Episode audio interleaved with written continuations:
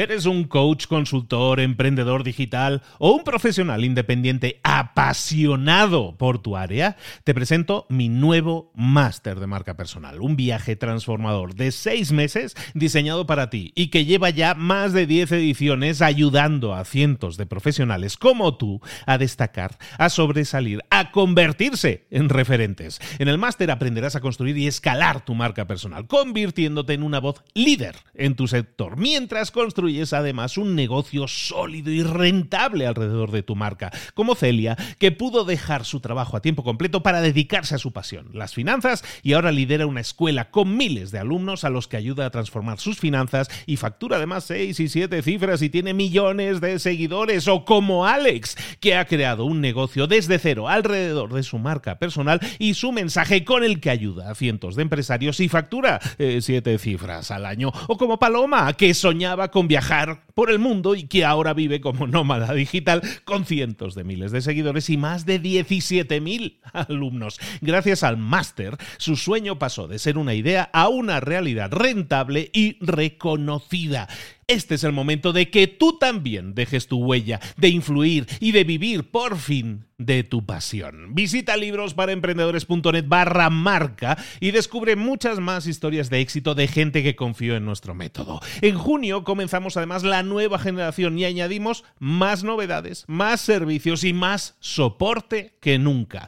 Únete a la élite de profesionales que ya están cambiando sus vidas. ¿Estás listo? ¿Estás lista para desarrollar tu marca personal y ser nuestra próxima historia de éxito? Pues visita librosparaemprendedores.net barra marca y comencemos. ¿Te gustaría entender el lenguaje no verbal de otras personas? Es decir, los gestos que hacen, ¿qué significan? Cuando mira de tal forma, ¿qué es lo que significa eso? Todo eso es lenguaje no verbal todo eso es algo que se puede interpretar, que se puede aprender a interpretar. Y eso es lo que vamos a aprender hoy aquí. Espero que nos lo pasemos muy, muy bien viendo este libro que se llama en inglés eh, What Everybody Says. Y que en español, resulta que hay traducción en español, resulta que se llama El cuerpo habla. Y eso es lo que vamos a entender hoy, entender el lenguaje del cuerpo, esos signos que nos indican muchas cosas que a veces las palabras no dicen. Si te interesa aprender a interpretar los gestos de otras personas, las miradas de otras personas y qué es lo que eso significa, creo que te lo vas a pasar muy bien en el resumen de hoy que vamos a ver aquí en Libros para Emprendedores. Sin más, comenzamos.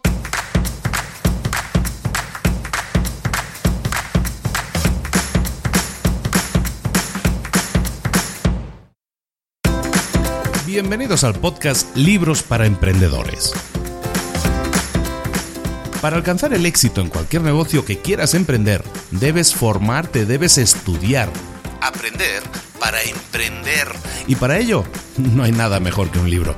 En el podcast Libros para Emprendedores te ayudamos de tres maneras. Primero, seleccionando los mejores libros del mercado para ayudarte a emprender, a mejorar en tu emprendimiento. Segundo, te ofrecemos gratis un resumen de los puntos más valiosos explicados en cada libro. Y tercero, te damos finalmente pasos a seguir para poner en práctica todas esas lecciones aprendidas y así poder acortar tu camino hacia el éxito ya sea marketing, ventas, liderazgo, emprendimientos, mentalización, eh, vamos a analizar lo mejor de lo mejor, de los mejores libros del mercado y te lo vamos a dar todo bien masticadito y listo para ser aplicado. Soy Luis Ramos, empresario y emprendedor, y voy a acompañarte, si me lo permites, en este camino. Sin más, comenzamos. Muy buenas a todos, bienvenidos una semana más a Libros para Emprendedores, siempre trayéndote libros que de alguna manera los interpretamos, los resumimos para ti, pero solo con una intención, eh, ponerte, eh, ponerte el, el, saborcillo del libro en la boca para que tú te decidas a comprarlo. ¿Por qué? Porque esto al final es un resumen, intentamos traerte las mejores ideas de ese libro, sin duda pero eso nunca puede sustituir la lectura de un libro, ¿no? Muchas veces en un libro hay tanta información que, lo que hacemos es resumirla y quedarnos con los puntos más importantes. Y eso es lo que hacemos aquí, traerte los eh, resúmenes más importantes de los mejores libros del mercado. Hoy vamos a hablar de un libro que se llama What Everybody Says, lo que dicen, lo que todo cuerpo dice, es la traducción literal del título inglés, que en español se ha traducido, parece ser como el cuerpo habla, no, no parece, es, se ha traducido así, el cuerpo habla y que habla de eso, ¿no? Del lenguaje corporal, del lenguaje no verbal. Está escrito por un señor, ojo a esto, un señor que es ex agente del FBI de Estados Unidos, es un agente de estos que se dedicaba a analizar el comportamiento de las personas, ¿no? Hacía los interrogatorios, las entrevistas, todo esto, para detectar si una persona estaba diciendo la verdad o la mentira. Ahora ya no trabaja en el FBI, pero se dedica a desarrollar muchos libros, de hecho tiene bastantes libros desde hasta cómo interpretar a jugadores de póker, he visto que tiene uno por ahí, hasta temas de lenguaje no verbal, sobre todo de, lenguaje corporal, que es más o menos por lo que se ha hecho famoso. Este libro que vamos a ver hoy aquí, que vamos a iniciar ahora el resumen, es su libro más conocido, es muy famoso, tiene el mérito de ser para muchos uno de los mejores libros de lenguaje corporal que existen y este tema en concreto, yo tenía muchas ganas de ver este libro, de revisar este libro desde hace mucho tiempo, pero eh, este libro está lleno de fotos. Vas a encontrar un montón de fotos en el que te indican, mira, si una persona mira así, si una persona frunce el ceño así, todo eso es muy complicado de trasladar a un podcast, a una versión en audio, ¿no? Entonces vamos a hacer lo mejor que podamos, vamos a quedarnos con las pinceladas de, conocimiento que podamos ver y que sean pinceladas de conocimiento que se puedan traducir a, a palabras, ¿no? Que sean más fáciles de describir. Voy a intentar hacer mi mayor esfuerzo para conseguirlo, pero en definitiva, quiero que te lo pases muy bien con este resumen. Yo pienso pasármelo muy bien con este resumen porque quiero de alguna manera transmitir de eso, ¿no? Y cuando una persona cierra los ojos o tarda un poco más de tiempo en abrir los ojos, ¿qué pasa, no? ¿Por qué es tan importante el lenguaje corporal? El lenguaje corporal es importante o mejor dicho, englobémoslo por el lenguaje no verbal. El lenguaje no verbal, que incluye muchas otras cosas, es, eh, eh, comprende el 60 a 65% de todas nuestras comunicaciones interpersonales. ¿Qué quiere decir eso? Que, que ocupa más, que, que importa más, que da más información que las propias palabras que decimos. De hecho, normalmente nosotros nos preocupamos mucho de las palabras que decimos, ¿no? E intentamos mentir muchas veces con las palabras, utilizamos el lenguaje para decir verdad, pero también para mentir.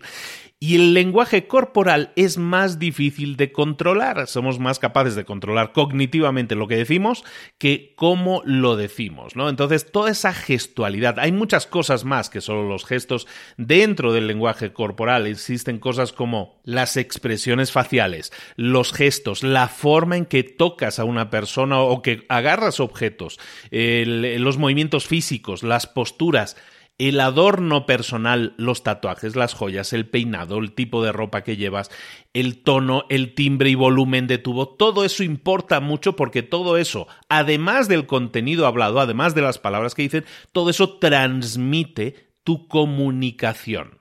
De hecho, eh, cuando hacemos el amor, el 100% de nuestra comunicación suele ser corporal. No suele ser verbal o no tiene por qué ser verbal, pero hay una comunicación obvia, ¿de acuerdo? Entonces la comunicación no verbal es importantísima, es importantísima. En el libro el señor empieza a hablar un poco de su historia, de cómo llegó al país. Él, él no es nativo, no es nacido en Estados Unidos, no hablaba el idioma y explica cómo tuvo que empezar a reconocer la gestualidad de la gente para entender si la gente era agresiva con él o no, porque no los entendía, no entendía el lenguaje. Y de ahí el desarrollo que tuvo eso, luego entró al FBI y ha tenido un montón de maestros, todo eso nos lo explica en el libro.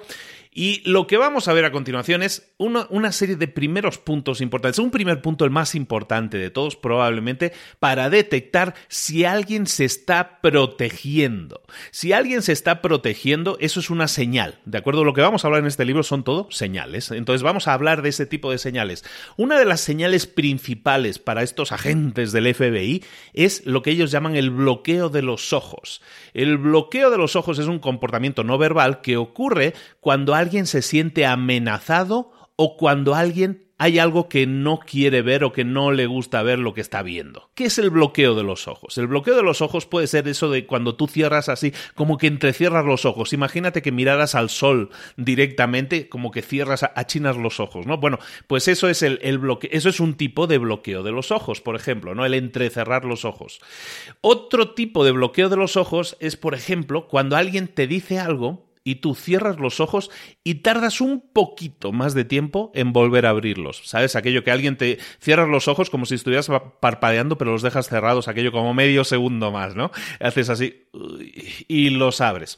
Eso es una señal. Este es el tipo de señales que vamos a estar viendo en el libro. En las señales que tienen que ver con bloqueo de los ojos es una de las cosas que normalmente siempre te van a señalar que alguien o algo que se ha dicho no le gusta o algo que se le ha comunicado eh, no le agrada o le provoca desdén, en definitiva, mm, se, se, siente amenazado, todas esas señales son indicativas de que esa persona hay algo que ahí no le gusta en general, en todo lo que vamos a ver en este libro, que son un montón de señales, de hecho vamos a hablar primero, te explico un poco la estructura del libro, vamos a hablar de lo que él llama los diez mandamientos que tienes que tener en cuenta a la hora de interpretar el lenguaje no verbal. Vamos a hablar primero de esos diez mandamientos y luego vamos a ver parte por parte del cuerpo cada uno de los gestos. Vamos a empezar de abajo arriba, ¿eh? de los pies, las piernas, el torso, las manos, la cara. Vamos a ver todo eso y vamos a terminar viendo cómo podemos interpretar si alguien nos está mintiendo o no. ¿De acuerdo? Eso es un poco la estructura del libro.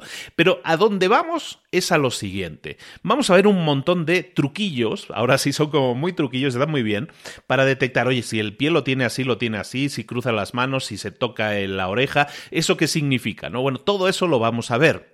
Pero, ¿qué nos indica todo esto? Todo esto nos indica que la otra persona tiene algún tipo de eh, bloqueo, problema, esconde algo, hay algo ahí.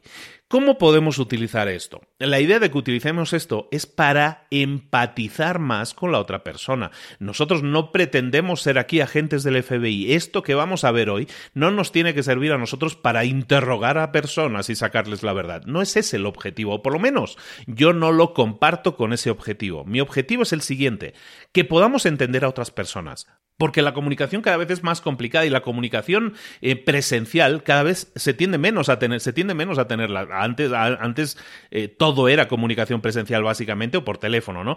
Ahora no, ahora todo es escrito, redes sociales, fotos, este tipo de cosas. Entonces, es importante que sepamos entender a las otras personas mejor, que sepamos empatizar con ellas mejor. ¿Por qué? Porque cuando tú empatizas con otra persona, es decir, cuando tú te pones en la piel de la otra persona, si tú detectas que esa persona está preocupada por algo, o está, está, ahora, está nerviosa, o lo que le has dicho le ha provocado estrés, si tú eres capaz de detectar eso, tú puedes actuar en consecuencia. Y eso no es decir, me voy a aprovechar de esa persona, sino estoy intentando entender a esa persona y entender también por qué le ha provocado, por qué yo le he provocado ese estrés o por qué esta situación le ha provocado estrés. De esa manera, constructivamente, al entender a las otras personas, podemos buscar esas relaciones ganar-ganar. Sabéis que desde el principio hemos estado hablando siempre aquí en Libros para Emprendedores, de hecho es el, es el libro número uno de los siete hábitos de la gente efectiva, ¿no? Pues uno de los hábitos de la gente efectiva es básicamente buscar relaciones ganar-ganar si nosotros entendemos a la otra persona, si nosotros interpretamos correctamente lo que la otra persona siente, está pensando por aquello que está pasando por su cabeza, evidentemente podemos buscar mejores relaciones ganar-ganar o saber que algo que hemos dicho hay que no, para nosotros es normal, para esa persona ha significado un conflicto o un impacto. De ahí la importancia del lenguaje no verbal entender a las otras personas, para empatizar con ellas y para buscar mejores situaciones, situaciones más favorables, situaciones en las que busquemos ese ganar-ganar. ¿Estamos de acuerdo en eso? Espero que sí, ¿de acuerdo? Ahora, vamos a divertirnos un poco. Vamos a empezar hablando de los 10 mandamientos que necesitas seguir si quieres leer el lenguaje no verbal.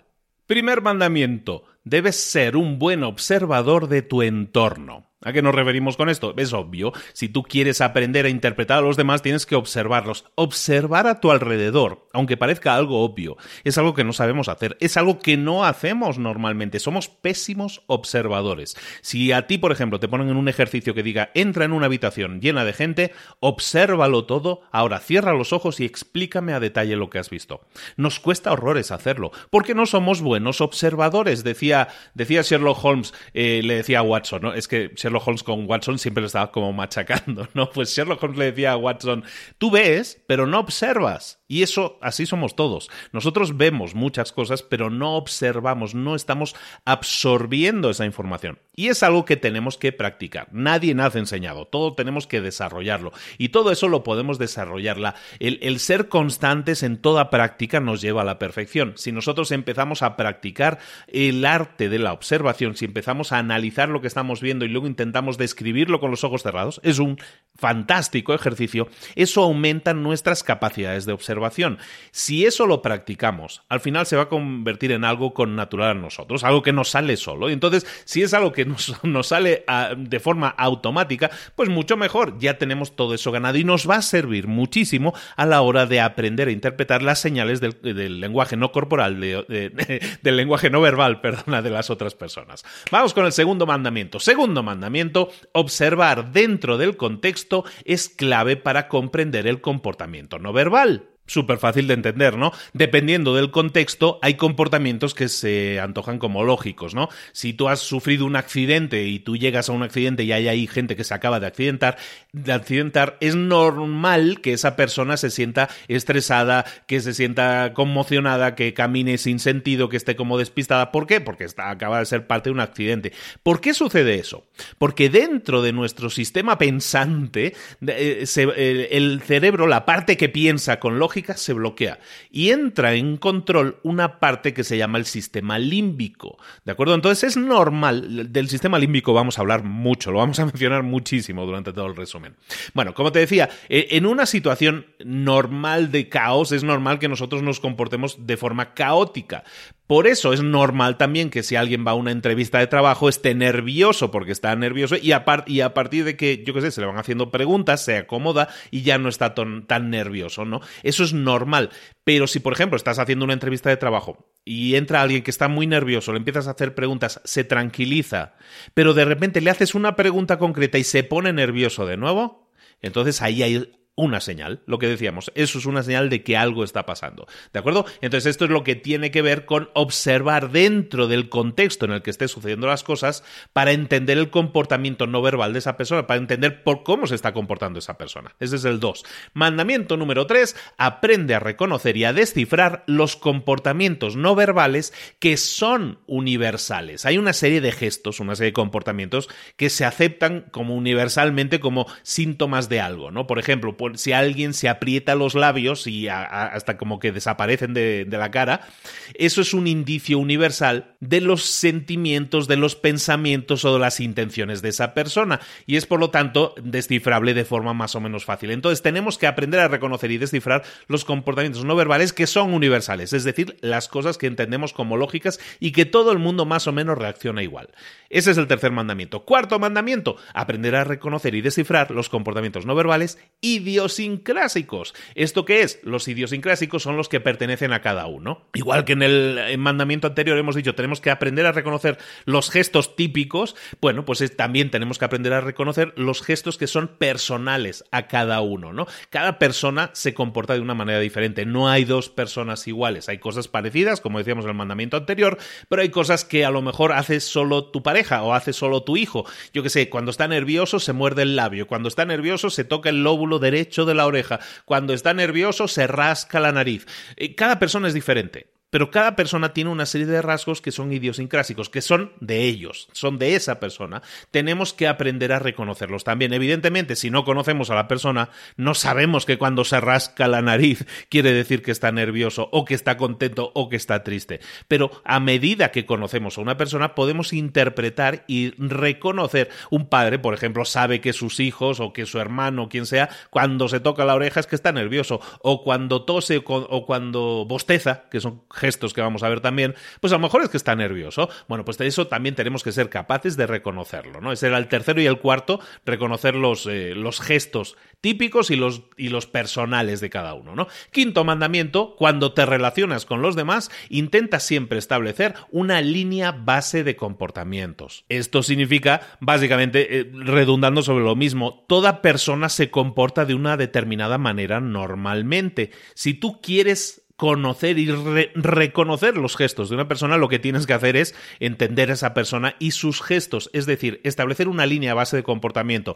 Esta persona normalmente siempre se comporta de esta manera, hace estos gestos siempre de esta manera. ¿Por qué? Porque cuando tú detectas esa línea base, es decir, cómo esa persona se comporta normalmente, entonces es mucho más fácil detectar cuando hay un cambio, cuando hay algo que es ligeramente diferente. Mira, ese gesto que hace, mm, mm, eso no lo hace normalmente. Bueno, eso, eso lo sabes, sí, y solo si has investigado y has reconocido cuáles son esos patrones de comportamiento que esa persona tiene normalmente. El sexto mandamiento es que intentes siempre buscar en los demás gestos que ocurran a la vez o que ocurran de forma consecutiva. Porque en el libro te dicen que esto es como un rompecabezas. Tienes que conseguir la mayor cantidad de piezas posibles porque así es más fácil que te salga el dibujo completo. Cuantas más piezas tengas, mejor. Bueno, entonces, ¿de qué estamos hablando aquí? Que siempre es que tienes que estar intentando detectar qué gestos se, suceden a la vez o, o suceden uno detrás otro, ¿no? ¿Por qué? Porque toda persona, por ejemplo, que esté nerviosa, normalmente ejecuta una serie de cosas a la vez, a lo mejor le tiembla la voz, o a lo mejor se toca la oreja, o a lo mejor se toca la nariz, lo que estábamos diciendo. Tenemos que ser capaces de detectar esas secuencias o ver qué gestos están sucediendo a la vez o están sucediendo consecutivamente. De esa manera detectas patrones de comportamiento y también detectas patrones de comportamiento que no son lógicos. Por ejemplo, si sabes que una persona está nerviosa, es normal que sus comportamientos sean nerviosos, que sean consecutivamente nerviosos, o que estén haciendo cosas nerviosas a la vez. Si una persona está nerviosa y de repente pasa del nerviosismo a la tranquilidad absoluta, sabes que esa persona está como escondiendo algo, está intentando bloquear algo. Detectas que ahí hay algo que no cuadra. ¿De acuerdo? Entonces vamos a intentar buscar también esos patrones de comportamiento. Me siento muy del FBI que está hablando de todo esto. ¿eh? Bueno, séptimo mandamiento. El séptimo mandamiento es, es importante observar si hay alteraciones en el comportamiento de la persona que puedan indicar cambios en sus pensamientos, en sus emociones, su interés o su intención. Más, un poco más de lo que estábamos diciendo, que es básicamente que cuando hay cambios repentinos, eso es una señal de que ahí pasa algo, ¿no? Si tienes un niño que está súper contento de ir a un parque de atracciones, llegamos a la puerta del, parque de atracciones y resulta que está cerrado, la alegría que traía ese niño se va a convertir inmediatamente en, un cabreo monumental, ¿no? O se va a pegar un rebote grande. Eso es normal, ¿no? Eh, hay una consecución en esas acciones. Es lo mismo con una persona que a lo mejor se está comportando de forma muy tranquila y de repente tú le dices algo que le hace saltar, le hace cambiar automáticamente el comportamiento y hacerle ver nervioso o preocupado o encabronado, ¿sabes? Se enoja todo eso es algo que tú puedes detectar y por lo tanto, lo que estábamos diciendo en este séptimo mandamiento es importante observar si hay alteraciones en el comportamiento de esa persona. Eso puede indicar cambios en sus pensamientos, en sus emociones, en su interés o en su intención. Mandamiento número 8.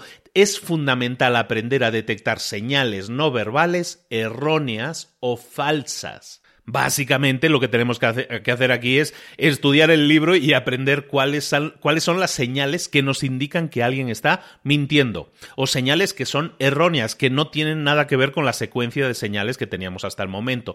Es decir, tenemos que aprender a detectar cosas que no cuadran, ¿no? Si esto fuera el rompecabezas, pues decir, oye, esta pieza no es de este rompecabezas, no cuadra absolutamente con todo lo que veníamos colocando. Ese era el mandamiento número 8. Mandamiento número 9, saber cómo distinguir entre el bienestar y el malestar te ayudará a concentrarte en los comportamientos más importantes para descifrar la comunicación no verbal. Repito, saber cómo distinguir entre bienestar y malestar te va a ayudar a concentrarte en los comportamientos más importantes. Básicamente es que tú tienes que estar ahí muy atentos, como buena gente del FBI, tienes que estar muy atento a detectar cada una de esas señales de las que estamos hablando y clasificarlas. Cada señal la tienes que clasificar diciendo esta pertenece a algo de bienestar o a algo de malestar Si es una señal que indica satisfacción o felicidad o relajación, eso es de bienestar. Si indica malestar, es que a lo mejor está indicando disgusto, tristeza, estrés, ansiedad, tensión, miedo, todo eso son de malestar. Tenemos que acostumbrar a detectar las señales y a clasificarlas entre señales de bienestar y señales de malestar. De esa manera podemos decir, mira, le hemos dicho algo y le ha hecho sentir bien, o le hemos dicho esto y le hemos hecho sentir mal. Ahí hay una señal de algo, ¿no? Décimo mandamiento cuando observes a los demás, hazlo con discreción. Es de lógica, ¿no? El, el, analizar a otras personas se puede ver como, por muchos, se puede ver como, ¿y tú por qué me miras así? ¿Y tú por qué me estás mirando así? Y la gente se puede molestar. Tenemos que aprender a ser sutiles, no tenemos que estar ahí mirando con los ojos como así como apretando los ojos y diciendo, mmm, soy un agente del FBI y te voy a pillar en una mentira. No, lo que intentamos es ser sutiles, mirar pero sin que la gente se dé cuenta de que estamos analizándole, porque entonces se puede poner a la defensiva y entonces su comportamiento puede cambiar. Lo que buscamos es identificar conductas no verbales importantes y descubrir su significado. Como decíamos, ver lo que es bueno o lo que es malo para esa persona según la señal que, estamos, que está emitiendo, ¿no? ¿Cuáles son los gestos más importantes? ¿Cómo descifrarlos? El problema va a ser siempre identificarlos. Como estábamos diciendo, no estamos entrenados para visualizar eso, para analizar eso, y menos para interpretarlo, ¿no? Entonces vamos a intentar lo que decíamos, si a ti te interesa esto, vas a tener que ponerte cada día a practicar el tema de la observación, hacerte más observador o más observadora y con este librillo lo que vamos a hacer es traerte una serie de trucos ahora para ir analizando a todas estas personas y analizar qué es lo que están escondiendo, qué es lo que no nos quieren decir o qué es lo que sí nos quieren decir a través de su gestualidad. Algo que tenemos que entender de la forma en que se comporta la gente es que la gente responde de una manera más o menos similar cuando se siente amenazada, cuando está en tensión. Eh, hay tres formas posibles de comportarse, hay tres formas posibles en las que una persona se puede comportar. La primera es se queda helado, se queda congelado. La segunda se escapa, sale volando. Y la tercera lucha. Esas son las tres acciones, las tres formas en las que una persona suele responder a la amenaza. Y esto pasa así en la naturaleza. También los animales se comportan de la misma manera, siguiendo ese orden. Además, primero se quedan congelados. si tú enfocas a un animal con los eh, faros del coche, normalmente se queda eh, congelado, ¿no? Entonces, la, primera acción de un animal siempre, y eso es cerebro límbico en acción, es me quedo congelado, luego intento escapar rápidamente y si veo que no puedo escapar, entonces lucho. Esas son las reacciones, la forma en que la gente se suele comportar también cuando se deja llevar por el estrés, por la tensión, por el cerebro límbico funcionando a toda velocidad. Entonces, si tenemos en cuenta que la primera reacción de una persona es quedarse helado, quedarse congelado, quedarse quieto, entonces podemos empezar a entender la gestualidad de las personas. Por ejemplo, empezamos con detallitos que te van a, resultar simpáticos. Supongo que sí.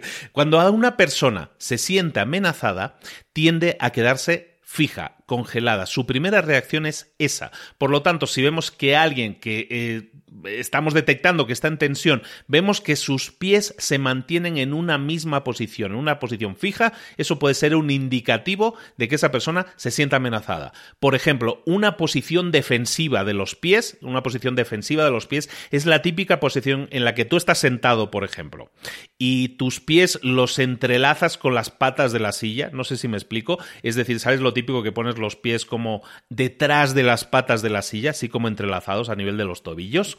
Cuando tú haces eso, estás buscando una posición de protección, te estás intentando esconder detrás de las patas de la silla. Cuando tú mantienes esa posición durante un determinado periodo de tiempo, entonces estás diciendo, le estás emitiendo un mensaje de que algo está mal. ¿Por qué? Porque esa es la respuesta límbica que está emitiendo tu cerebro. Y ahí es para alguien que lo detecte la oportunidad de saber, esa persona está tensa por algo. Típicos otros gestos que demuestran la, tensión y que de alguna manera nos hacen sentir como que estamos congelados. Otro es el efecto tortuga. El efecto tortuga es el cuando nosotros imitamos a una tortuga. si tú levantas los hombros, me lo estoy pasando muy bien con esto, si tú levantas los hombros así, así hasta como queriendo tocar las orejas, ese efecto, que ese gesto que tú tienes, así como de protección, que estás intentando proteger tu cuello, porque el cuello es un área que siempre intentamos proteger, si intentas proteger tu cuello con los hombros, lo que estás es enviando un mensaje de que has perdido confianza, de que de alguna manera te sientes más humilde o por debajo de esas otras personas, Ahí hay una señal de algo, ¿no? De que, que, te sientes tenso o estresado o estresada. Otra, otra, otro gesto que hemos visto también es el, bloqueo de los ojos, ¿no? Lo que hemos hablado un poco al principio, cuando tú hablas del bloqueo de los ojos, estás de alguna manera indicando o que no estás de acuerdo con algo, o que no crees algo que estás pasando, o que estás consternado, estás preocupado por algo que está sucediendo, por algo que se ha dicho. El bloqueo de los ojos, repito, puede ser simplemente que estés entrecerrando los ojos como si estuvieras achinándolos para ver el sol, o puede ser que a lo mejor eh, al parpadear dejes el ojo cerrado más tiempo de lo que dura un parpadeo. Todo eso son señales, por lo tanto, de que te sientes en peligro de que sientes ahora sí como cervatillo que estaba cruzando la carretera y vienen los faros del coche. Te sientes congelado por eso que está pasando, ¿de acuerdo? Ese es el primer gesto. Vamos a empezar a analizar gestos que se llaman de pacificación. Esos gestos de pacificación los utilizamos cada vez que nos sentimos estresados. Eh, cada persona que se siente estresada intenta bajar sus niveles de tensión. Lo va a hacer de determinadas formas. Hay una serie de comportamientos que se llaman pacificadores, porque cuando nosotros los veamos, sabemos que esa persona automáticamente está nerviosa y está buscando tranquilizarse. Por ejemplo, tocarse el cuello. Y tocarse el cuello puede ser tocárselo simplemente como palpando con los dedos o puede ser acariciarse el cuello. Cuando alguien se está tocando el cuello, se está acariciando el cuello, es uno de los comportamientos pacificadores más típicos que utilizamos cuando estamos respondiendo a cierto nivel de estrés. Las mujeres, por ejemplo, se pacifican normalmente siempre con cosas que tengan que ver con el cuello. Se cubren el cuello, se tocan el cuello, se tocan por el esternón, se tocan todo eso, esa zona indica que esa persona está estresada y que está buscando tranquilizarse. Si te cubres el, cuello normalmente, eh, si te tapas con la mano en el cuello, entonces ya indica inseguridad grande, una incomodidad emocional también grande, puede ser miedo, puede ser terror, puede ser preocupaciones. El, el jugar con un collar normalmente también suele indicar lo mismo, por lo tanto, siempre todo lo que pase cerca del cuello es un gran indicativo, ¿no? También si tú te frotas la frente, normalmente también es un buen indicador de que esa persona está batallando con algo, que hay algo que le está preocupando, por lo menos que le está haciendo incomodar, ¿de acuerdo? Si tú te tocas la cara, si tú te tocas el cachete, digamos, la zona del, del cachete debajo del ojo de la cara, normalmente hacemos eso cuando nos sentimos nerviosos, irritados o preocupados. Si nosotros exhalamos fuertemente, soltamos mucho aire así de golpes y resoplamos, pues como, se suele decir, normalmente lo hacemos siempre que queremos liberar estrés, siempre que queremos pacificarnos, estar un poco más en paz. Siempre que detectes que alguien lo está haciendo, eso es una señal a tener en cuenta de que esa persona está tensa y quiere de alguna manera calmarse. Volvemos al tema del cuello un momento. Los hombres suelen ajustarse la corbata, si llevan corbata, suelen ajustarse la corbata cada vez que están manejando algún tipo de inseguridad o incomodidad. ¿De acuerdo? Siempre que esté tocándose a alguien la corbata, eh, recolocándose la corbata, haciendo ese tipo de gestos típicos de, del señor de, uff, me la tengo que aflojar porque me aprieta mucho, entonces es que esa persona, y es muy lógico, ¿no? Esa persona se siente tensa y de alguna manera está indicándonos que ahí hay una incomodidad. Después, dentro de esas gestualidades típicas que podemos también atribuir a todo el mundo, siempre que haya estrés, normalmente hay movimiento cerca de la cara.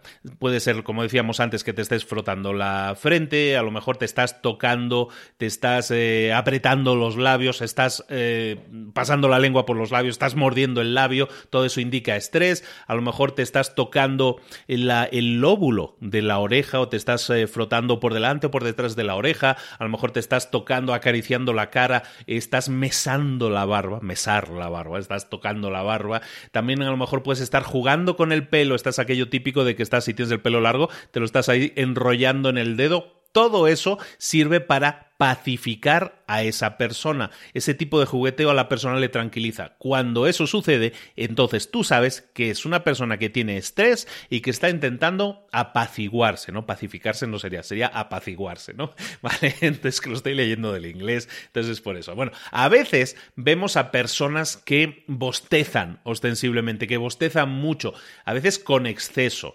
Cuando alguien bosteza, no solo está buscando tomar un gran nivel de aire, tomar una gran cantidad de aire, sino que cuando estamos estresados, la boca se tiende a secar. Entonces, cada vez que nosotros eh, bostezamos de forma ostensible, de forma fuerte, lo que hacemos es poner presión en las glándulas salivares y eso hace que se segregue más saliva. Por lo tanto, y eso, por ejemplo, hay una de mis hijas que siempre que está nerviosa, siempre que está nerviosa, bosteza. Entonces yo cada vez que la veo bostezar justo antes de que vaya a suceder algo, yo que sé, que va a actuar, que va a bailar, que va a hacer lo que sea, siempre, siempre se, pone a bostezar, pero aquello como, como lobo feroz, ¿sabes? Una boca, pero del tamaño de un palmo. Entonces yo sé que está nerviosa. ¿Por qué? Porque está estresada, su boca se está secando y lo que está buscando de alguna manera, aparte de tomar mucho aire, es generar más saliva, poniendo presión en las glándulas salivares. Está interesante eso, ¿no? Otro gesto que nos indica que la persona está buscando apaciguarse es lo que llaman la limpieza de las piernas. Cuando tú estás pasándote la mano por las piernas como si las estuvieras limpiando, aquello como dándote el masajito. Cuando estás haciendo esto, que a veces no se ve directamente, pero a veces tú te puedes imaginar si estás sentado delante de otra persona y aunque sus piernas estén debajo de la mesa y no las puedas ver, sí como que ves la gestualidad de que la persona se está pasando, se está como masajeando las piernas, está como limpiándose las piernas. Si eso lo hace repetidamente, entonces eso también es un indicativo de que esa persona está nerviosa. Otros indicativos de persona nerviosa. Todo lo que tenga que ver con la ventilación. Y en temas de ventilación volvemos a retomar el tema de la corbata. Si yo me estoy aflojando la corbata de alguna manera y hago así como subiendo y bajando rápido la, la camisa, eso significa que estoy buscando ventilarme. El tema de la ventilación tiene que ver con cambios de temperatura, puede ser con el calor, pero normalmente tiene mucho más que ver con el estrés. Las personas, las mujeres que no lleven corbata, eh, que no lleven corbata a lo mejor, bueno, pues esas personas normalmente se llevan una blusa, se llevan otro tipo de ropa, lo que hacen es ese, ese ese agitar la blusa para ventilar, como que entre más aire fresquito, ¿no? Ese tema de la ventilación, de ventilar y, precisamente es cerca de la zona del cuello, eso también nos sirve para entender que esa persona se siente estresada. Las personas, cuando nos enfrentamos a situaciones estresantes, normalmente vamos también a buscar eh, a hacer una serie de gestos de protección. Por ejemplo, cruzar los brazos. Cruzar los brazos también es un ejemplo de protección. Puede ser que nos sintamos estresados. A lo mejor el darnos masajitos, ¿no? A lo mejor estás así como nervioso y lo que haces es darte un masajito en el bíceps, en el hombro. ¿No has visto mucha gente como que se frota el hombro? Es una persona que a lo mejor está experimentando básicamente una sensación de estrés. Entonces nosotros podemos detectar todos esos comportamientos eh, pacificadores de apaciguar a esas personas y entonces eso lo sentimos como una persona que está nerviosa y está buscando tranquilizarse. Entonces hemos visto ya un montón de gestos. Yo supongo que te está gustando el resumen. Si es así, por ejemplo, estaría interesante que fueras a las redes sociales y me dejaras un comentario diciendo, oye, me ha encantado el resumen, estos tips me parecen fantásticos. Bueno, esto, eso nos gusta recibirlo y a mí personalmente me encanta recibirlo. ¿Vale? Bueno, estamos hablando entonces de estos movimientos eh, pacificadores. Tienes que aprender a detectarlos, ¿no? Entonces lo primero que tienes que hacer siempre es de reconocer esos comportamientos pacificadores cuando ocurran, ¿no? Como hemos visto, ahí se está tocando la, la oreja. Es darte cuenta cuenta de que esa persona se está tocando la oreja, ¿no? Lo que decíamos, cada persona es diferente, tenemos que establecer una, una línea base sobre la que detectar si un movimiento es normal o es anormal, ¿no? Tenemos que entender cómo esa persona se mueve, se comporta, su gestualidad normal, para entender que en algún momento que está haciendo algo anormal, detectarlo como un movimiento pacificador, ¿no? Cuando tú veas que una persona hace ese tipo de gesto, pregúntate siempre, ¿qué puede haberle causado el hacer eso? ¿Qué se lo ha provocado? ¿Por qué se está tocando? ¿Por qué se está eh, abanicando? ¿Por qué se está tocando los hombros? ¿Por qué está nervioso o nerviosa esa persona? Pregúntatelo porque tu trabajo es recopilar esa información, pero luego interpretarla y decir, bueno, pues esta persona a lo mejor está nerviosa por algo que se acaba de decir, por lo que dijo Paquito, por lo que dijo Pepito, porque dijo algo que inmediatamente esa persona le provocó una reacción nerviosa. Eso te sirve para entender muchas cosas del mensaje no verbal que esa persona está emitiendo, ¿de acuerdo? Tienes que entender, buscar entender siempre estos, en, estos comportamientos pacificadores porque normalmente tienen que ver siempre con una persona buscando la calma después del estrés. Y es entonces cuando tú eres capaz de enlazar de conectar ese, ese movimiento pacificador, lo intentas conectar y lo haces con el movimiento que generó el estrés, entonces tú puedes entender mucho mejor a esa persona, entender a la persona con la que estás interactuando y buscar entonces dar respuesta a muchas dudas que a lo mejor hasta ahora tenías. Es decir, yo no entiendo a esta persona por qué se comporta de tal o cual manera, ¿de acuerdo? En determinadas circunstancias puedes llegar a saber o decir algo o hacer algo incluso que desestrese a esa persona o que la estrese aún más. De esa manera vas a poder eh, detectar y entender aún mejor el comportamiento de esa persona. Después, súper importante, ya vamos terminando con este tema, es que detecta siempre la zona del cuerpo en la que esa persona está intentando apaciguarse. Por ejemplo, si una persona lo hace con un gesto de las piernas o con un gesto de las manos, está a un nivel de altura del cuerpo determinado. Cuanto más arriba esté en el cuerpo, más estrés, más alto es el estrés que esa persona está sufriendo. Por lo tanto, si esa persona se toca o se, se, tranquiliza aquello masajeando las piernas, es un nivel de estrés el que está intentando quitarse. Si esa persona se toca cerca del cuello, como hemos dicho, o se toca por la cara, el nivel de estrés es muy superior al otro que hemos visto. Recuerda siempre, cuanto más intenso sea la sensación de que esa persona se está apaciguando, cuanto más intenso sea es que tienes que entender que más intenso es también el nivel de estrés que esa persona está sufriendo. Bueno, ahora lo que vamos a ver es, vamos a ir parte por parte del cuerpo. Vamos a ir analizando del cuerpo de abajo a arriba. ¿Por qué? Porque cuando nosotros nos fijamos en las partes del cuerpo, hay unas partes que nosotros no controlamos tanto, sino que actúan de forma más mm, autónoma, ¿no? Los, los, gestos de las piernas normalmente no los controlamos. Los gestos de los pies normalmente no los controlamos. Cuanto más cerca está de la cara y más cerca de la boca están las cosas, eh, más fácil es que nosotros lo controlemos. Lo que más controlamos nosotros es lo que decimos, las palabras. Lo que menos controlamos son la gestualidad. Y cuanto más lejos esté la gestualidad, por ejemplo, las piernas y los pies, más fácil es detectar movimientos mm, autónomos que genera el sistema límbico. Y esos, esos gestos, esas señales, son los principales, eh, los principales gestos que nosotros tenemos que tener en cuenta. Por eso, vamos a empezar a ver gestos que tienen que ver con los pies y con las piernas. Todo esto te va a encantar, vas a ver que sí. Bueno, hay una, en, el, en, el, libro lo llaman los happy feet, los pies contentos, ¿no? Cuando alguien mueve los pies mucho, ¿sabes? Lo típico que parece que estás así como, como pataleando, estás moviendo como si estuvieras bailando un ritmo endiablado. Eso normalmente puede indicar dos cosas. Una, alegría. Cuando alguien está moviendo las piernas, aunque no lo veas, y está alguien sentado, vas a ver que si alguien está moviendo las piernas, como que le tiembla el torso, le tiemblan los hombros. ¿Por qué? Porque se está moviendo a través de las piernas. Cuando alguien hace eso, normalmente puede ser indicativo de alegría. Ojo, también mover los pies y las piernas puede simplemente significar impaciencia. Alguien puede estar impaciente. Entonces, eso nos sirve para detectar esos dos, ese movimiento y decir, o está impaciente o está contento, ¿no? Cuando tú estás hablando con alguien y ves que su pie está apuntando hacia la conversación, eso es un, eso es un signo, una señal de que la persona quiere estar contigo. Si la persona está apuntando con el pie hacia la puerta, hacia la salida, está indicándote que quiere salirse de esa conversación. tiene que ver con la intención de esa persona. A lo mejor tú puedes estar cambiando el peso de, de pie, ¿no? A lo mejor una persona está de pie y cambia el peso como que se balancea, ¿no? Cambias el peso de un pie al otro. O eso si estás sentado, cuando estás sentado el peso no está sobre los pies, pero a lo mejor estás cambiando el peso eh, imaginariamente de un pie al otro. Cuando estás sentado o estás de pie y haces eso, lo que estás haciendo es también una indicación de que esa persona se quiere levantar o se quiere ir.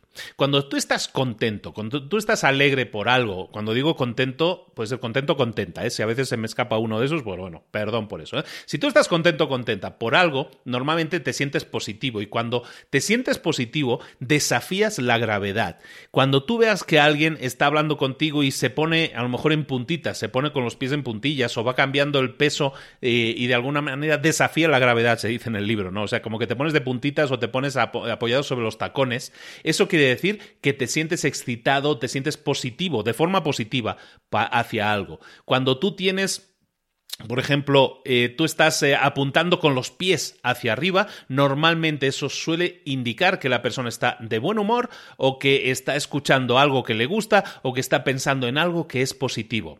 En el tema de cruzar las piernas, cruzamos las piernas, y perdón porque, por la velocidad, voy diciendo cosas porque es muy así el libro. Normalmente nosotros eh, cruzamos las piernas cuando nos sentimos cómodos. Siempre estamos cómodos, cruzamos las piernas. Cuanto más cómodos estén, más tiempo tenemos la pierna cruzada. De repente, a lo mejor eh, eh, nos encontramos con alguien que no nos gusta o aparece alguien que no nos gusta, ¿qué hacemos? Descruzamos las piernas. Eso pasa muchas veces. Entonces, si ves que alguien tiene las piernas cruzadas y las descruza, es que esa persona ha visto algo o ha escuchado algo que no le gusta. Si tú eres un chico y está intentando ligar con una chica, con una mujer, vas a ver que muchas veces si esa mujer está de alguna manera de buen rollo, está de buen humor y quiere, está jugueteando contigo, vas a ver que normalmente juguetea también con los zapatos. Hay muchas mujeres que se descalzan, digamos, el, el talón del zapato y empiezan a juguetear dejando el, eh, el zapato colgado solo de los dedos. Eso es una señal de que están cómodas en tu compañía. Cuando tú conozcas una persona nueva y te la presenten, bueno, pues llegas y te acercas a esa persona y le vas a dar la mano. Lo que puedes hacer una vez le hayas dado la mano a esa persona, es dar un paso atrás. Eh, un paso atrás, no un gran paso atrás, pero dar un paso atrás y analizar lo que está haciendo esa persona. Si esa persona se queda donde está, en el punto en el que está, es que está cómodo eh, o cómoda en esa distancia. Si esa persona lo que hace es dar un paso hacia atrás o intenta girarse ligeramente, te está indicando que esa persona o quiere más espacio, o que básicamente se quiere ir. Y si esa persona lo que hace es acercarse a ti, o sea, da un paso hacia ti, significa que se siente cómodo o cómoda en tu presencia y que por lo tanto quiere estar contigo, entonces por eso se está acercando a ti. Entonces eso te sirve también para detectar si una persona se siente o no se siente cómoda inmediatamente, aunque no te lo haya dicho personalmente, ¿de acuerdo? Cuando una persona te está hablando hacia ti, pero sus pies, como decíamos, apunta fuera de tu dirección, no están apuntando hacia ti, es un buen indicador de que esa persona quiere estar en alguna otra parte. Otros interesantes, por ejemplo, estás hablando con alguien y ves que las puntas de sus pies se giran hacia adentro o de alguna manera se cierran ligeramente. Cuando eso sucede es un signo de inseguridad, de que esa persona está ansiosa o de que incluso se puede llegar a sentir amenazada. Otra imagen que a lo mejor has visto muchas veces, que es que alguien está hablando contigo y de repente cruza las piernas y deja una pierna cruzada como la otra. Cuando tú haces ese, ese, ese cruzado de piernas, normalmente estás, eh, estás sugiriendo que no te encuentras cómodo o cómoda o te encuentras incluso inseguro. Cuando la gente normalmente está cómoda, está, está tranquila, normalmente sus, eh, sus piernas suelen tender a estar ligeramente abiertas. Si alguna vez ves a una persona, lo habíamos comentado al principio, pero si alguna vez ves a alguna persona que entrelaza sus tobillos con las patas de una silla, como que los pone alrededor de las patas de una silla, si sabes más o menos, entiendes, ¿no? El gesto es muy típico. Si tú ves eso, es que esa persona está incómoda, puede incluso que se sienta ansiosa, pero seguramente se siente preocupada. Como ves, hay un montón de gestualidades que están relacionadas con los pies y con las piernas. Como decíamos, cuanto más alejado está de la cabeza, más fácil es que todos esos gestos sean reales. Cuanto más cerca de la cabeza están, normalmente eh, tendemos a gestionarlos mejor, a ser más conscientes de ellos y por lo tanto puede ser que hasta falsificarlos. Por lo tanto es importante que aprendamos a analizar los pies y las piernas, pero que también lo veamos en conjunto con otras partes del cuerpo. La siguiente parte del cuerpo que vamos a ver, vamos a ir rápido, ¿eh? pero ¿te está gustando el resumen? Sí o no, dímelo, ¿eh? házmelo saber. La siguiente parte del cuerpo es el torso.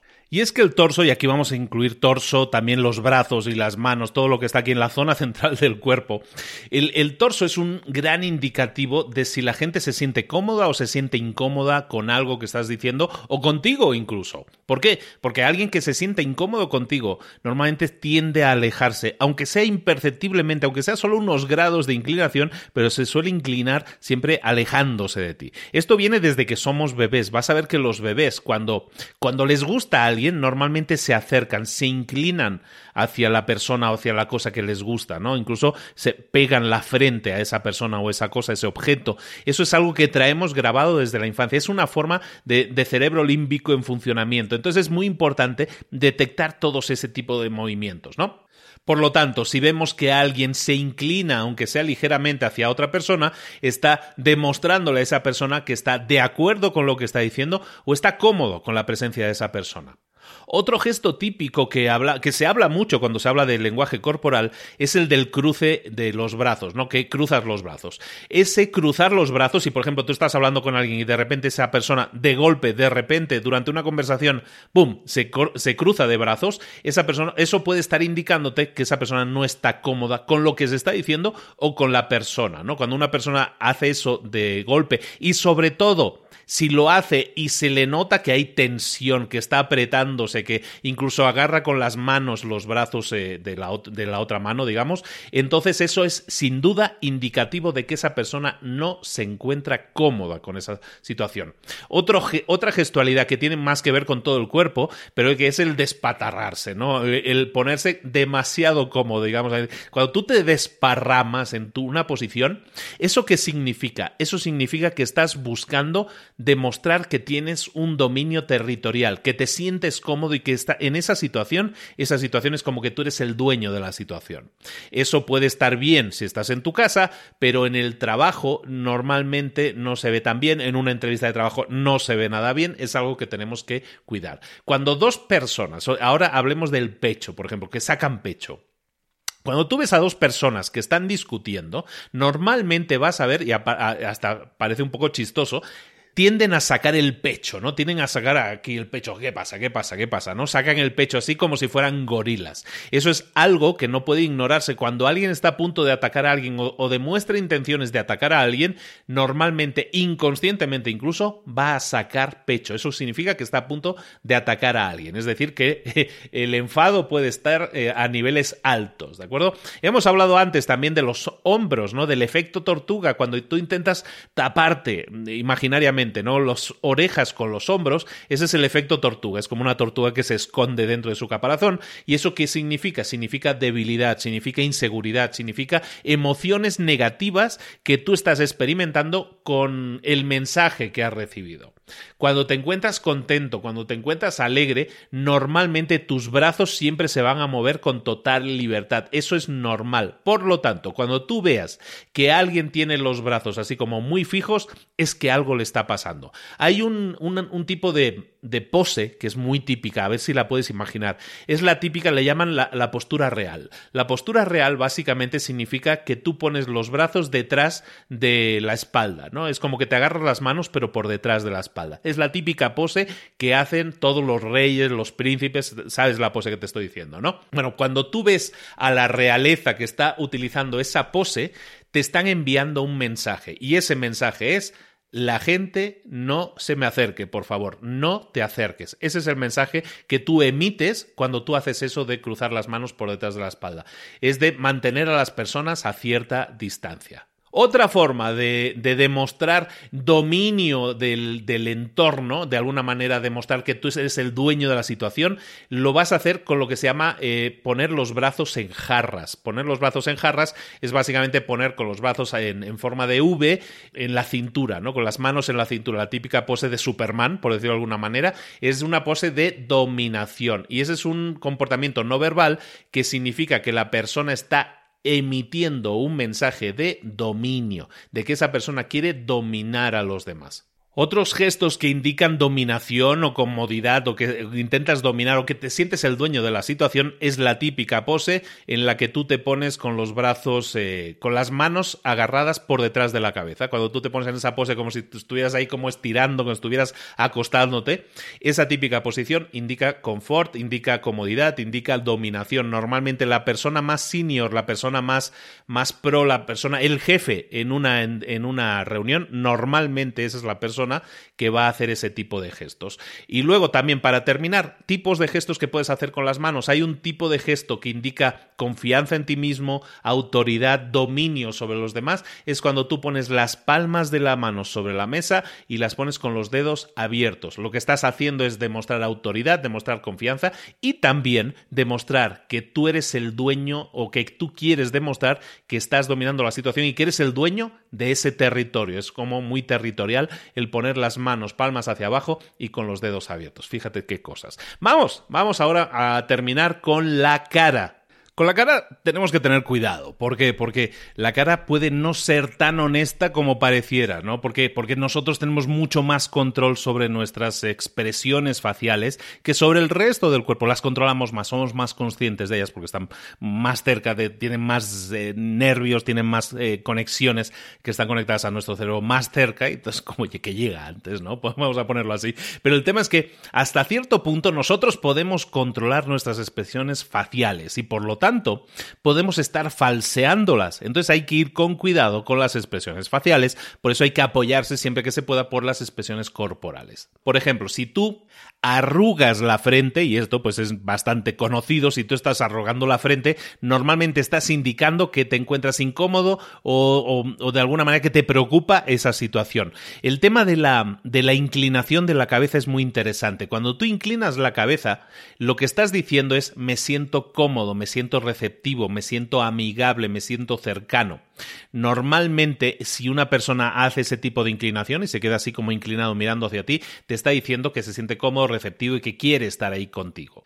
Ya lo habíamos comentado antes, pero el tema de los ojos, ¿no? Cuando nosotros entrecerramos los ojos, es que estamos eh, poniendo algún tipo de objeción a algo, algo que no nos gusta, que no entendemos, que no nos suena bien, la música que no nos gusta, voces que no nos gustan, personas que no nos gustan. Cada vez que entrecerramos los ojos, así como digo yo, como si estuviéramos viendo al sol, entonces ese tipo de gesto significa que hay algo que ahí no está bien, por lo menos para ti, ¿no? Que no te gusta. Puede ser algo muy breve, puede ser a lo mejor algo muy breve, a lo mejor cierras así como entrecierras los ojos un poco, como si hubieras escuchado así como un golpe muy rápido. Eso implica también una emoción negativa, algo que te está indicando que no estás de acuerdo, ¿no? Si te tocas los ojos durante cualquier conversación, eso es enviar una señal a alguien de que hay una percepción negativa o algo que se ha dicho no te gusta, todo lo que tenga que ver también con los ojos. También lo habíamos comentado al inicio, si tú cierras los ojos y los mantienes cerrados un poquito más de lo normal, si los párpados se quedan cerrados un poco más de lo normal, eso es como si estuvieras diciéndole a la gente que la información que estás escuchando de alguna manera está generando una emoción negativa en ti, algo que no te gusta. ¿Por qué? Porque cuando nosotros nos sentimos contentos y relajados, nuestros ojos también se van a sentir y se van a ver relajados. Por lo tanto, y todo lo que hay alrededor de los ojos también es súper expresivo. Las cejas, por ejemplo, si nosotros tenemos las cejas arqueadas hacia arriba, eso significa como si estuvieran desafiando la gravedad, eso significa que tienes un, sentimiento positivo, básicamente que te sientes eh, como con algo positivo, una sensación positiva. Si abres mucho los ojos y los dejas abiertos así como en plan muy de sorpresa, significa que hay algo que te está excitando de forma positiva o negativa, pero normalmente de forma positiva hay algo que te está excitando mucho. Si nosotros miramos así como de reojo, eso significa que hay algo que no nos convence, que hay algo que no estamos creyendo en eso que nos están diciendo. Luego, el tema de las sonrisas. Las sonrisas reales y las sonrisas forzadas se pueden intentar detectar de la siguiente manera. Una sonrisa real siempre va a tener las esquinas de la boca apuntando hacia los ojos, la típica como cuando los dibujamos, ¿no? Va a apuntar hacia los ojos. Cuando una cuando una sonrisa es una sonrisa, digamos, de, cortesía o una sonrisa falsa, entonces las esquinas de la boca no están apuntando a los ojos, sino que están apuntando hacia las orejas. Y los ojos normalmente van a demostrar muy poca emoción. De esa manera podemos detectar las sonrisas falsas. También date cuenta siempre los labios, que son muy indicativos de cuando una persona está contenta o no está contenta. Si los labios están llenos, si puedes ver toda la carnosidad de los labios, significa que esa persona está contenta si los labios están de alguna manera presionados, puede significar que hay estrés, que hay ansiedad. Y si hay mucho estrés y hay mucha ansiedad, puede significar incluso que los labios desaparezcan de la cara, ¿no? Si es aquello que como que, quedan como una, una línea, eso significa que la gente está súper estresada, súper ansiosa. Si fruncimos el ceño, es decir, si como que torcemos la boca, torcemos el gesto de los labios, normalmente cuando hacemos eso estamos demostrando que no estamos de acuerdo con algo o con alguien y también que estamos incluso pensando en alternativas. Eso cuando fruncimos el ceño, ¿no? Siempre que veamos que alguien hace algún tipo de mueca así como por de desdén, que puede ser fugaz, ¿eh? que puede ser muy rápida, siempre que haya alguien que hace esa típica mueca de que hay algo que no le gusta, te está diciendo de alguna manera eso, el desdén, que no, que no le gusta, pero también puede ser una falta de respeto, que alguien no te está respetando, que alguien te está diciendo imaginariamente, me preocupa muy poco todo aquello que tú me digas. En el tema de los labios también, que lo estábamos tocando antes, si alguien se pasa la lengua por los labios, eso es un símbolo de que está intentando apaciguarse, está intentando calmarse. Por lo tanto, cuando veamos que alguien se pasa la lengua por los labios significa que está nervioso y está intentando calmarse también. Lo vamos a ver típicamente cuando alguien está a punto de pasar un examen, entonces se va a estar pasando la lengua por los labios, ¿de acuerdo? Está intentando calmarse. Ya que tocamos el tema de la lengua, si alguien saca la lengüita así como la puntita de la lengua para afuera, eso normalmente lo hace la gente a la que han pillado haciendo algo que no deberían, ¿no? Si tú dejas así como la lengüita un poquito de fuera, y puede ser algo muy rápido, ¿eh? eso significa que algo han hecho mal, que algo no les ha salido bien o que intentaban hacer algo malo y los han pillado, ¿de acuerdo? Puede ser algo muy breve, pero ese tipo de, de lengua también te puede indicar que hay algo que han hecho mal y que los han pillado. Recuerda siempre que la frente también es muy indicativa de que la gente puede estar incómoda, puede estar ansiosa incluso por algo. Cuando la gente está contenta, cuando la gente está feliz, normalmente no vas a ver una, una frente que tenga las rayitas marcadas en la frente. Entonces, siempre que veas una, una frente arrugada, ahí hay incomodidad, ahí hay ansiedad, ahí hay algo que no les gusta. Después, el tema de la nariz, que no lo, habíamos tocado. Con la nariz, ¿qué podemos detectar? Por ejemplo, si vemos que se le abre mucho las, las aletas de la nariz, es decir, como que se le inflan mucho, eso normalmente es una señal de que esa persona está excitada. Excitación positiva o excitación nerviosa, ¿vale? Cuando nosotros vemos que así como que se le hinchan las, las aletas de la nariz, ¿no? Cuando nosotros arrugamos la nariz, normalmente siempre lo hacemos porque hay algo que no nos gusta o algo literalmente que nos disgusta horriblemente. Es una manera muy fácil de detectar si una persona se encuentra incómoda. Hay algún tipo de culturas, hablan en el libro, en el que esto es incluso más pronunciado. Cuando alguien se siente cómodo, cuando alguien se siente confiado, la barbilla también entonces nos va a indicar cosas. Si nosotros vemos a alguien que se siente con la, que vemos que la nariz, ay, la nariz, que la barbilla la saca hacia afuera, que sale como hacia afuera, eso hace que la nariz de alguna manera se vaya hacia arriba. Ese es el símbolo de que esa persona se siente cómoda, se siente en confianza. Cuando la confianza es baja, sin embargo, cuando estamos preocupados por algo, normalmente la barbilla tiende a meterse hacia atrás, lo que hace también forzar a que la nariz venga hacia abajo. Entonces ese tipo de gestos con la mandíbula de abajo también nos puede estar indicando esas cosas. Ahora sí, ahora bien.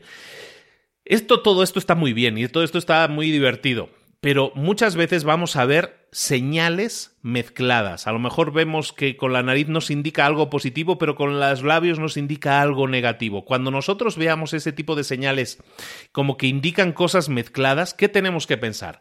Si nosotros vemos que hay mensajes que entran en conflicto, positivos con negativos, tenemos que buscar quedarnos casi siempre con la emoción negativa, porque esa es la emoción más real y la que es más difícil de ocultar. Vamos a terminar el resumen hablando de cómo detectar los engaños, que es probablemente la parte del libro que más gente está esperando. Yo creo que os ha gustado, ¿no? Este, espero que yo me lo he pasado muy bien. Vamos a hablar de cómo detectar el engaño. Bueno, pues decirlo primero que esto no es una ciencia exacta, ni mucho menos, y que es muy difícil batir las opciones que te dan normalmente la suerte. Es decir, si tú tiras a cara o cruz para saber si alguien me está mintiendo o no, tienes un 50% de posibilidades de acertar. Por lo tanto, es muy difícil batir ese 50% cuando estamos hablando de engañar a alguien o de que alguien nos esté engañando a nosotros. Pero las, los gestos, todo lo que hemos estado viendo que muestra de incomodidad, cuando hemos hablado de incomodidad, normalmente nosotros mostramos incomodidad cuando hay algo con lo que no estamos de acuerdo, algo que nos hace sentir incómodos, algo que nos han dicho y no nos gusta, pero también cuando mostramos incomodidad a nivel fisiológico puede también deberse a que estamos buscando esconder algo. Cuando estamos buscando esconder algo, normalmente vamos a mostrar cierto grado, cierto gesto que va a demostrar esa incomodidad. Cuando nosotros nos encontramos incómodos con algo o con las personas que nos rodean, también detéctalo. La gente va a mantener una distancia con nosotros. Esto es normalmente súper cierto, además, con la gente que quiere engañarnos. La gente que quiere engañarnos normalmente va a mantener una distancia con nosotros, no va a querer estar cerca. Cuando nosotros estamos haciendo, cuando alguien está haciendo afirmaciones que son falsas, normalmente un mentiroso nunca va a tocar a alguien, nunca va a estar en contacto físico con alguien, no le gusta porque como que en ese momento está concentrado en el tema de, la mentira. Hemos hablado de los pacificadores o los apaciguadores, ¿no? Que es la traducción más correcta. Perdón por lo que las traducciones las hago así sobre la marcha, ¿eh? Pero los apaciguadores o pacificadores es, no, no quieren, no son una señal de que nos estén engañando siempre, ¿eh? No, no significa eso, significa incomodidad. Pero siempre van a significar una pieza más en ese rompecabezas. Entonces tú siempre tienes que ir coleccionando, como decíamos al principio, piezas del rompecabezas y cuantas más piezas tengas, cuantos más indicadores tengas, pues más fácil es que detectes si alguien está engañándote o no. Uno de los temas importantes, y ya terminamos casi con esto, es el de la sincronía. ¿Qué es la sincronía? Es hacer las varias cosas a la vez, ¿no? Hacerlo sincronizadamente. Bueno, la sincronía es muy importante para detectar si alguien nos está engañando.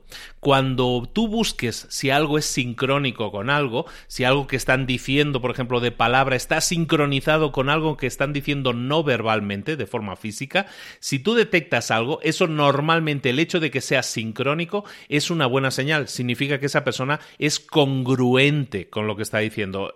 una cosa sería incongruente si a lo mejor nosotros estuviéramos viendo una falta de sincronía.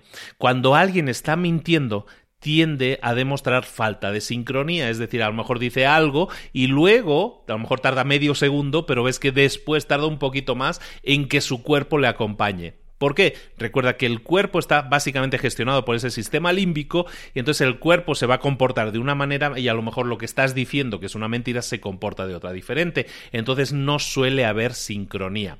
Por lo, y lo contrario también es cierto. Cuando nosotros somos, estamos diciendo la verdad, normalmente somos lo que se dice enfáticos. Es decir, le damos mucho énfasis a lo que estamos diciendo.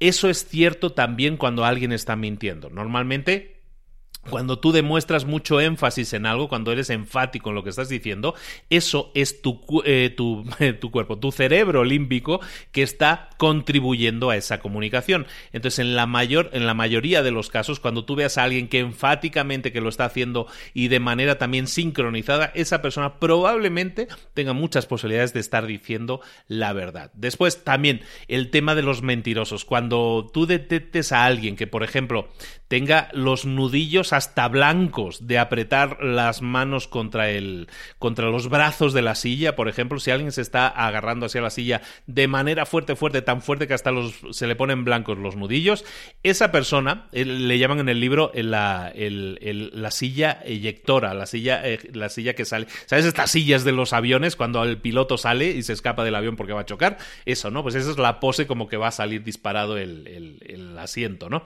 Cuando alguien está en esa posición de la silla eyectora, normalmente esa persona está, está buscando salir de ahí como sea, está buscando que lo saquen de ahí aunque sea disparando la silla hacia arriba, ¿no? Entonces esa persona normalmente está demostrando que probablemente está a punto de mentir o que lo acaba de hacer y que quiere irse de ahí inmediatamente. Antes estábamos comentando un momento sobre la gente que está mintiendo que tiende a separarse de las personas, tiende a no tocar a otras personas. Bueno, eso también es cierto para los objetos. Las personas que están mintiendo tienden a no tocar otros objetos en el momento en que están mintiendo. Si estás en un podio o si estás en una mesa, vas a ver que la persona que está mintiendo tiende a no tocar los objetos o la mesa en el momento en que está mintiendo. Si una persona, por ejemplo, ya terminamos, tiene las palmas de la mano en una posición hacia arriba, la, la posición de rogar, normalmente que se utiliza en algunos países también para rezar, está indicando que esa persona quiere ser creída, quiere ser aceptada. Es una posición que no es dominante, es una posición de alguna manera servicial, de servicio. Cuando una persona está, eh, por el contrario, está diciendo algo y pone las palmas hacia abajo encima de la mesa, esa persona suele estar diciendo la verdad. ¿Por qué? Porque las palmas hacia abajo encima de la mesa es una posición que se llama enfática, es una posición que demuestra confianza y es una posición que está diciéndote que las afirmaciones que está diciendo esa persona están diciendo la verdad y que tiene mucha confianza en lo que está diciendo. El libro tiene un montón de ejercicios más, un montón de fotos más, un montón de cosas más, pero bueno, hemos llegado a un punto en el que yo creo que hemos visto un montón de cosas que te pueden indicar que a veces las personas nos quieren engañar, pero que si somos conscientes si somos observadores y vemos el cuerpo en su conjunto de esa persona, ahí vamos a ser mucho más conscientes al analizarlo de toda la comunicación que esa persona está emitiendo. No solo de las palabras que emite, sino de la gestualidad, de la forma en que se mueven las piernas, de la forma en que se mueven los pies, de la forma en que el torso, las manos, los hombros, eh, los gestos que hace con la cara, las expresiones faciales. Todo eso sumado nos va a dar muchísima más información que de otra manera No, nosotros no tendríamos. Y el tener esa información, el tener esa comunicación mucho más enriquecida, nos va a permitir no solo empatizar mucho más con esa persona, sino también, en el caso así muy FBI, detectar si esa persona nos está engañando, nos está intentando engañar, nos está intentando colar una mentirilla de esas. En definitiva, como te decía al principio, yo quiero ofrecerte esta herramienta, aunque ha sido un montón de tips, tips, tips. Espero que te haya divertido por lo menos el episodio lo que quiero darte es este montón de herramientas para que tú las utilices para el bien, ¿no? Como decían en Spider-Man, todo, todo conocimiento conlleva consigo una gran responsabilidad, ¿no? Pues ahora tienes este conocimiento, practícalo, ponlo en práctica, que te sirva para hacer el bien, que te sirva para empatizar más con las otras personas, para entender por qué a veces una persona nos contesta de, nos contesta de forma fea, a lo mejor es que está muy nerviosa, a lo mejor es que le está pasando algo por la cabeza y no lo tenía claro y, te, y te contestó mal porque está nerviosa, estresada, porque tiene miedo. Vamos a intentar detectar eso, vamos a enriquecer eh, las conversaciones que tenemos con otras personas, entendiendo también desde un punto de vista físico, de un punto de vista no verbal, cómo esa persona se está comportando de forma real. Aunque sus palabras nos digan, sí, estoy bien, tranquilo, no pasa nada, tú puedes a lo mejor detectar que esa persona sí está pasando un mal momento o está pasando un gran momento. Y eso, todas estas herramientas, por decirlo de alguna manera, te van a servir para ello. Te recomiendo mucho el libro, te recuerdo que en las notas del episodio tienes el enlace al libro, existe, existe versión en español, está lleno de fotos, te puede ayudar mucho para aprender mucho más sobre el lenguaje no verbal, para introducirte en el mundo del, del lenguaje corporal, para enriquecer, ahora sí, tu vocabulario del lenguaje corporal y para aprender que las personas pueden no estar diciendo, simplemente lo, eh, pueden estar no diciendo aquello que están pensando, pero que tú a partir de ahora puedes ser también capaz de detectarlo. Hasta aquí el resumen. Muchísimas gracias por la atención, muchísimas gracias por seguir ahí, muchísimas gracias si me vas a dejar un comentario, un 5 estrellas en iTunes, todas esas cosas que nos ayudan, te lo agradezco todavía más, porque me indica que nos quieres y que quieres que sigamos haciendo estas cosas. Si es así, por favor déjanos ese comentario. Recordarte también que si quieres desarrollar tu marca personal, la próxima semana damos inicio al máster de marca personal, máster súper personalizado, grupo reducido para llevar a la gente de la mano durante 100 días a conseguir desarrollar una marca personal de éxito. Si es así, si quieres eh, hacerlo, envíame un mensaje a luis libros para y te voy a dar toda la información. Empieza el día 4 de noviembre si lo has escuchado fuera de fecha, haz caso omiso de lo que estoy diciendo, pero si estás a tiempo y te interesa y quieres desarrollar una marca personal de éxito y utilizar las herramientas como nosotros las utilizamos para llegar alcanzar, tocar, mm, ayudar a millones de personas como es el caso, entonces nosotros también te podemos ayudar. Y cuando digo nosotros es un equipo brillante de personas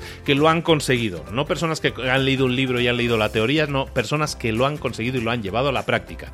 Si quieres desarrollar tu marca personal, hazlo con las personas que ya lo han conseguido. Bueno, ahora sí, me despido. Nos vemos la próxima semana con un nuevo resumen aquí en Libros para Emprendedores. Un abrazo muy grande de Luis Ramos. Nos vemos. Hasta luego.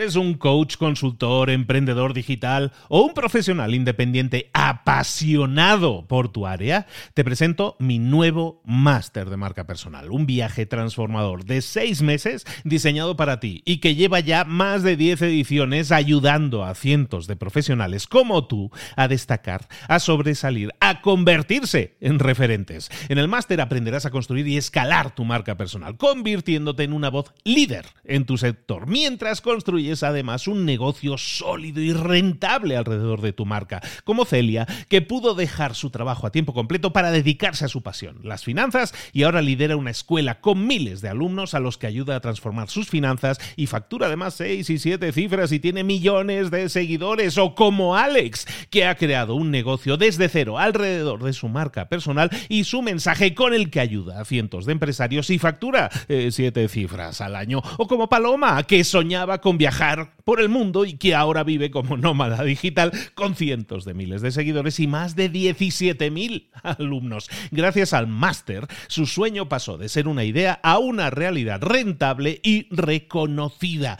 Este es el momento de que tú también dejes tu huella, de influir y de vivir por fin de tu pasión. Visita librosparaemprendedores.net barra marca y descubre muchas más historias de éxito de gente que confió en nuestro método. En junio comenzamos además la nueva generación y añadimos más novedades, más servicios y más soporte que nunca. Únete a la élite de profesionales que ya están cambiando sus vidas. ¿Estás listo? ¿Estás lista para desarrollar tu marca personal y ser nuestra próxima historia de éxito? Pues visita librosparaemprendedores.net barra marca y comencemos.